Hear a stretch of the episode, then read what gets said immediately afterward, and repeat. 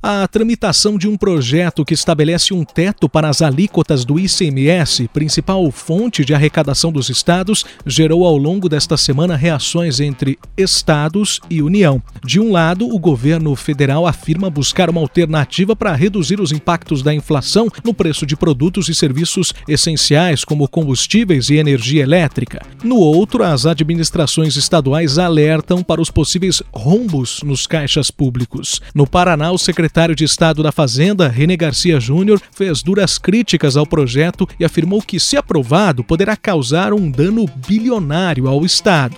Ele vai reduzir a inflação? Pode reduzir a inflação, sim, coisa como um ponto percentual, mas vocês não entenderam a gravidade do que está se fazendo. Por um ato politicamente eleitoreiro de curto prazo, para ganhar 1% na taxa de inflação, nós estamos matando os estados e municípios. Nós estamos afogando os estados e municípios. Essa é a verdade.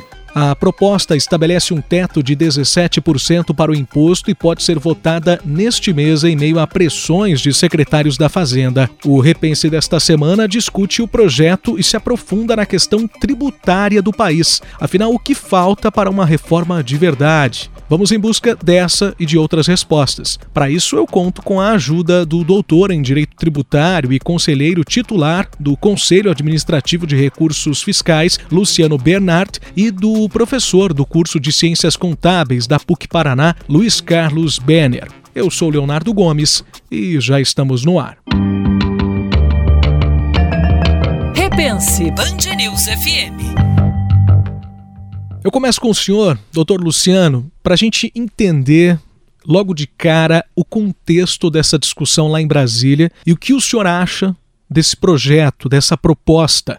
Realmente é uma tentativa louvável do governo federal para amenizar a inflação ou é simplesmente eleitoreira? Ou são as duas coisas? Olha, Leonardo, é, a situação, como sempre, quando nós trabalhamos com, no âmbito tributário, ela não é simples. Sempre quando mexe no âmbito tributário, ela é complexa, até inclusive pelo interesse que os governantes têm em relação ao, ao caixa, né, em relação às receitas que entram. Então, acho que, antes de mais nada, eu, eu, eu queria fazer um, um, uma exposição do contexto, uma breve exposição do contexto, para a gente entender de onde vem essa história.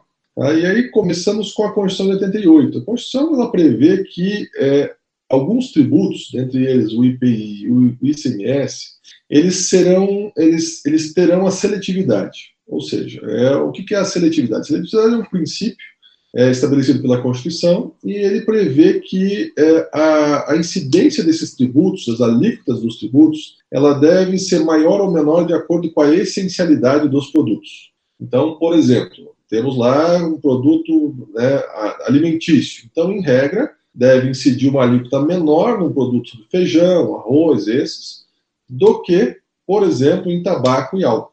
Esse é o princípio da seletividade, né? Agora, a Constituição, e isso foi uma escolha do legislador, não é o acaso, a gente não pode levar em consideração acaso no direito, a gente tem que levar em consideração efetivamente está escrito. O legislador ele estabeleceu lá no artigo 155 é, que o ICMS ele poderá ser seletivo. Em relação ao IPI, ele estabeleceu que ele será seletivo. Então, são duas situações, né, ou são duas mensagens, duas previsões completamente diferentes. Enquanto no IPI nós temos uma obrigatoriedade dele ser seletivo, no ICMS nós temos uma é, possibilidade dele ser seletivo. Ou seja, isso, de certa maneira, tinha sido questionado perante o, perante o, o judiciário, né? Olhe, né, vai ser ou não seletivo, etc. Mas sempre se teve uma postura, inclusive por parte da doutrina, ou pelo menos a maior parte da, da, das pessoas que estudam né, o, o, direito tributário, que efetivamente a palavra era poderá. Essa discussão ela mudou de, de enfoque a partir do momento que, no, que o Supremo, isso aconteceu no ano passado, 2021, ele decidiu, um recurso extraordinário, que é, se o Estado adotar uma postura seletiva, ele não pode adotar essa seletividade apenas para algumas alíquotas do ICMS, ele tem que adotar para todo ele. Isso foi decisão do Supremo, transitou julgado e está valendo.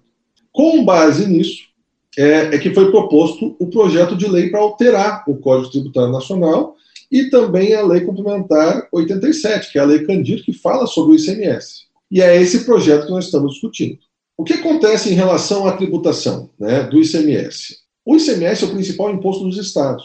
E os estados, eles, é, assim como todos os entes ao longo do tempo, da, ao longo da criação da Constituição de 88, eles vieram aumentando os tributos. E nós observamos que, se você quiser aumentar um tributo, especialmente nessas condições que eu passei para você, você não pode é, aumentar tributos é, é, é de coisas supérfluas. Por exemplo, é, vamos imaginar que a alíquota do, do, do, da bebida alcoólica seja lá de 18%. Não recordo exatamente, depende do estado. Mas se você quer aumentar a sua tributação, você não vai aumentar a alíquota de bebida alcoólica, porque aí, eventualmente, a bebida alcoólica pode ficar mais cara, as pessoas vão continuar consumindo, é possível que tenha uma, uma queda em virtude disso, começa a ficar muito caro, mas enfim, aí você está, né, ou seja, aumentando uma, uma parte específica que até traz uma tributação. O que, que os estados fizeram? Eles pegaram produtos essenciais. Então, eles pegaram comunicação, energia elétrica, combustível, são coisas que você não consegue deixar de usar e são as coisas que todo mundo usa e eles vieram aumentando as alíquotas desses produtos. Então, isso fez com que houvesse aumento da arrecadação. Agora, é, vem o projeto de lei e toca exatamente neste ponto. Então, é, o que eu digo para você, como consumidor, eventualmente como jurista, né, como advogado, olha, para o consumidor isso é bom. Agora, para os estados, dessa forma como está tá sendo feita, não é bom. Eu acho que uma dessas alíquotas poderia atender à seletividade, é, poderia atender à seletividade, à essencialidade, apesar de ela não ser obrigatória, mas, de qualquer forma, teria que ser um processo diferenciado, teria que ser um processo mais gradativo, ao meu ver, e caso contrário, nós podemos ter aí um, uma, uma insolvência, chegar até uma insolvência dos estados em virtude das obrigações das previsões que eles têm. Né? E passo a mesma pergunta agora para o senhor, professor Luiz Carlos. Como é que você analisa essa proposta em tramitação em Brasília? É, o doutor colocou muito bem quando fala que os estados certamente serão sacrificados com isso. No entanto, não podemos esquecer que é, é, quando a gente fala de estados e o próprio governo federal, o problema principal é que ninguém quer sacrificar o seu caixa, né? É, o problema é que os estados querem continuar gastando e aumentando os seus gastos e ninguém quer revisar isso. Se nós formos para parar para pensar que na época do ICMS, lá na década, no ICM, né, antes de, de virar S, antes de serviço, lá na década de 80, né, no início da década de 80, que a energia não era tributada pelo ICMS, é, e hoje é, e pensar em quanto isso aumentou a arrecadação dos estados, é, e se nós levarmos em consideração, inclusive, algumas alíquotas, como a própria alíquota de energia, que tem uma alíquota mais alta do que as operações internas, né? Então, a, as alíquotas de, de de energia, eh, elas estão acima das alíquotas dos produtos supérfluos. Eh, eu diria o seguinte: sim, os estados vão perder arrecadação, vão, vão ser sacrificados, mas a principal razão também é porque eles não querem rever o orçamento, eles não querem economizar dinheiro, eles não querem é, é fazer o que as empresas estão tendo que fazer quase que diariamente.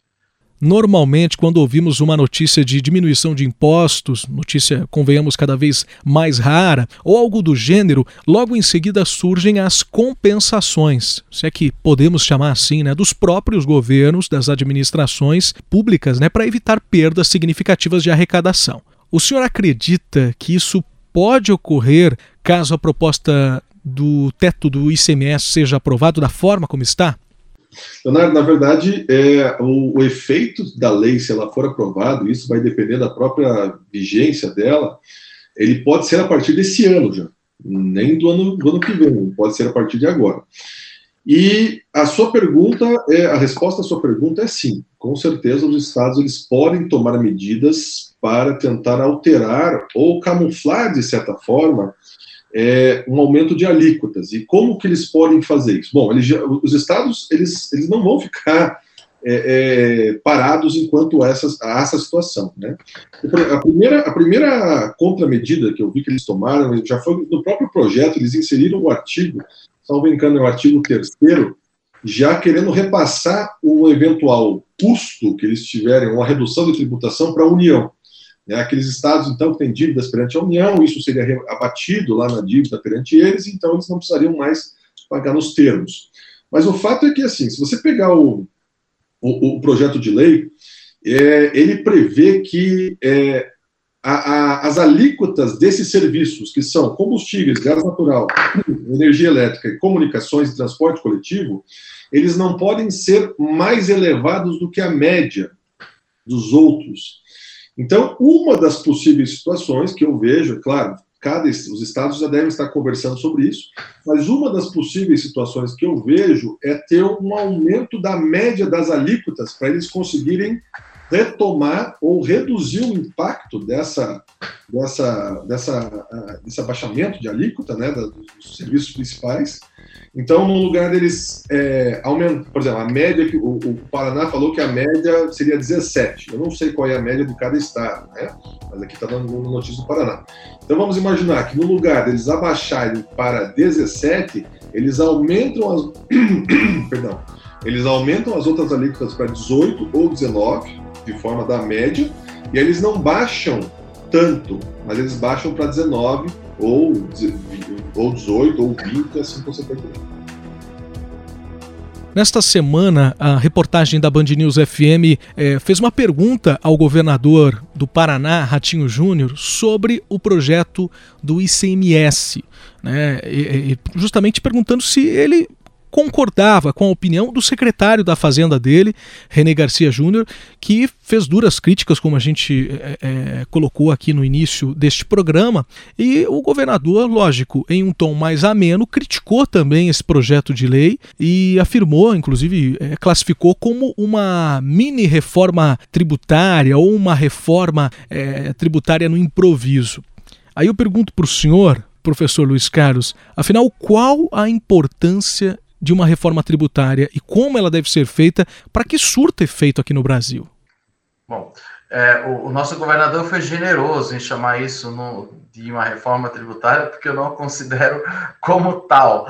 É, de fato, a reforma tributária ela é extremamente necessária, principalmente porque o problema do Brasil não é só o, a quantidade de tributos que nós pagamos, mas a complexidade de toda essa carga tributária, a complexidade das obrigações acessórias, então a gente está tá sobrecarregado. É de extrema importância que a gente, a gente realmente faça uma reforma tributária, sobretudo para é, é, reduzir um pouco os tributos, ou, ou a gente até é, aglutinar alguns, porque nós temos tributos que são parecidos, têm a mesma base de cálculo, mas têm que ser calculados de forma diferente, têm obrigações acessórias diferentes, esse é o primeiro passo. O segundo é nós uh, desonerarmos um pouco a cadeia produtiva, ou seja, desonerar um pouco aqueles tributos uh, que, que incidem uh, em cadeia, né, que incidem muitas vezes de uma forma sequencial e, e talvez equilibrar isso tributando a renda. Nós temos muitos tributos que incidem sobre a produção é, onde a gente podia deslocar um pouco e, e... então eu acho que até o, o, o doutor Leandro também é, é, concorda, Luciano, desculpa, é, concorda. O problema é que a gente cobra muito sobre os, os é, a cadeia produtiva, é, o tributo sobre renda eu acho extremamente justo. Você cobra quando tem renda, mas nós temos cobrado muitos tributos quando se quer a renda, né? Já que antecede as, as cadeias. E, e essa questão de tentar compensar, que nem o ICMS, também é um tiro no pé, porque quando você aumenta a carga tributária, você vai diminuir, é, cria inflação, diminui é, o consumo e a arrecadação também cai. Então, o governo sempre quer resolver o problema do caixa dele à base da canetada. E eu não estou falando do nosso governo apenas, estou falando governos em geral, o presidente, na base da canetada, aumentando a carga tributária. É, é, mas, de fato, o que eles precisam fazer é o que as empresas têm que fazer todo dia, como eu já falei, é reduzir os gastos, né? É verdade, eu concordo com o senhor. Acho que o saneamento dos, dos gastos faz parte da, da política pública. Né? Se, se é uma coisa que funcionou muito bem, eu acho que o governo seguiu na linha correta, foi com todo o aparelhamento da, da, a, a, da Receita Federal, com todos os sistemas eletrônicos, nota fiscal eletrônica, isso trouxe para dentro da arrecadação uma gama de empresas que antes sonegavam. Então, aumentou muito a arrecadação nos últimos anos. Sim, nós tivemos aumento de algumas, alguns tributos, mas principalmente porque nós aumentamos a base de contribuintes. Então, isso foi um movimento muito positivo, porque a, a, a sonegação ela cria concorrência desleal, ela, ela cria vícios, né? Só que agora que a gente conseguiu aumentar essa carga tributária, se a gente for ver o que a gente arrecadava ali no início, lá na década de 80, era tipo 25% do PIB, hoje a gente está aí em 37, 38, eu acho que era hora agora também de rever, simplificar a carga tributária, é, é, tributar, é, é, é, reduzir a carga da cadeia produtiva e, e talvez sim equilibrar na, na, na, na, tributação da renda, mas temos que ter essa compensação. Hoje o contribuinte ele acaba sendo é, onerado, ele acaba sendo sacrificado a cada movimento que, que a Receita, ou que, que os governos fazem de maneira geral. Estamos falando aqui tanto do governo municipal, estadual como federal. E qual é a percepção do senhor, do Dr. Luciano, sobre a carga tributária brasileira e uma necessária reforma? Eu estou de acordo, concordo com o professor é, em vários pontos, inclusive, assim, é, tem que ter um saneamento das, das, contas públicas, ou seja, o Estado tem que gastar menos, não adianta ele arrecadar mais, ser mais eficiente, se ele não fizer a parte dele. Por outro lado, é, a pergunta que se coloca é: nós precisamos de uma reforma tributária? E eu acho que por diversos aspectos a resposta é sim. Só que a reforma tributária, e até está dentro do discurso do professor, ela não pode ser algo simplesmente para alterar a legislação, ela tem que ter um enfoque. Ou seja, a gente precisa saber o que nós queremos mudar. E aí nós temos uma diversa gama de situações que nós precisamos mudar a carga tributária. E isso não só é objetivos. Nisso não só em relação aos, aos contribuintes, mas também em relação ao governo. Né? Uma das, das situações que eu, que eu trato aqui, que geralmente não é falada, é em relação à adequação à realidade econômica. Você veja, na Constituição de 88, quando houve o estabelecimento das competências para se, se instituir os tributos em relação aos entes, é, o legislador automaticamente ele colocou os tributos mais rentáveis ou com mais receita para aqueles entes que teriam maiores gastos. Então, por exemplo, o ICMS, que é um tributo que arrecada bastante sobre o comércio, né, a comercialização e alguns serviços, ele, ele ficou a cargo dos estados. Enquanto que o ISS, que é, era um tributo que arrecadava menos, né, ficou a cargo dos municípios. O fato é que houve uma alteração, Leonardo, uma alteração econômica ao longo do tempo, de 88 para cá, e hoje os principais serviços, aliás, os, as principais empresas, algumas das principais empresas do mundo são serviços. Eu trago o exemplo é, é, da, da, da, minha própria situação, né? ou seja, quando eu, eu, eu cursei o, a faculdade, todos os acadêmicos eram sonho ter um carro. Ou seja, eles queriam comprar o carro e ter o carro. Hoje nós observamos que essa realidade é diferente. Os acadêmicos, para quem eu dou aula, é, eles não se importam muito mais com isso. Por quê? Porque eles podem usufruir do serviço, das, dos aplicativos para o transporte. E essa migração, né, essa inteligência de, de, de migração em relação a, a, ao tipo do, do, do, consumidor ou o que ele faz, gera efeitos tributários. Isso é um dos motes também que nós precisamos, ou seja, os estados perdendo dinheiro, os municípios ganharam.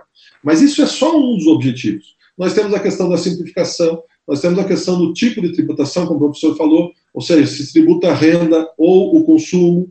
Né? Então, o importante é você direcionar exatamente para onde você quer fazer e o que você quer fazer. Obviamente que a, a questão política, também, como o professor mencionou, é um empecilho, porque ninguém quer perder. Né? Todo mundo quer fazer reforma tributária, mas ninguém quer ceder a parte da, da sua receita. Todo mundo só quer aumentar a arrecadação. E é por isso que a reforma tributária, em regra, até hoje não foi feita no Brasil, porque os entes políticos eles ficam discutindo e não aceitando a proposta dos outros, eles não querem perder.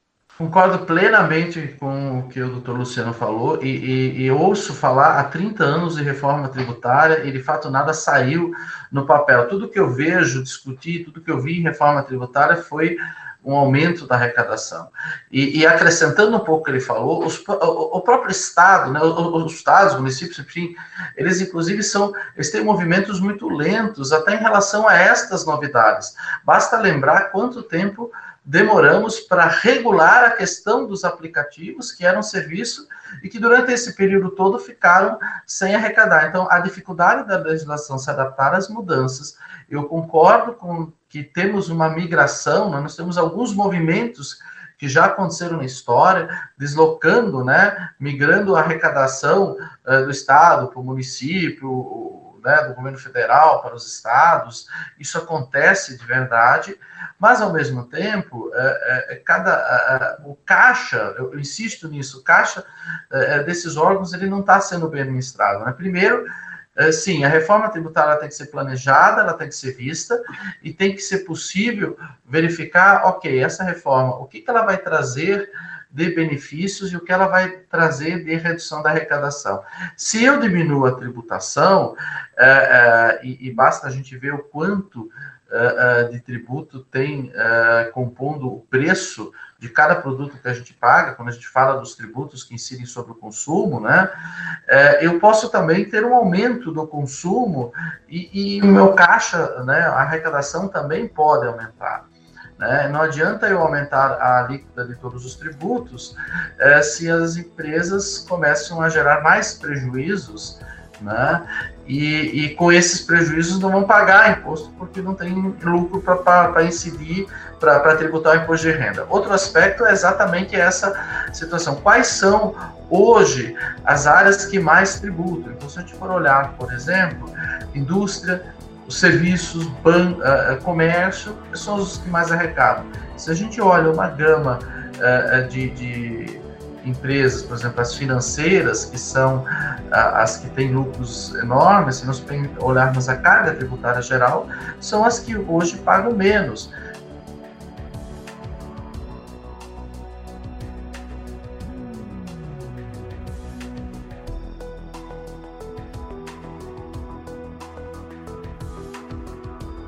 E este foi mais um episódio do Repense Band News. Voltamos na próxima semana. Se você tem uma sugestão de assunto para os próximos programas, envie um e-mail para a gente, repensebandnews.fm.br. Até o próximo episódio.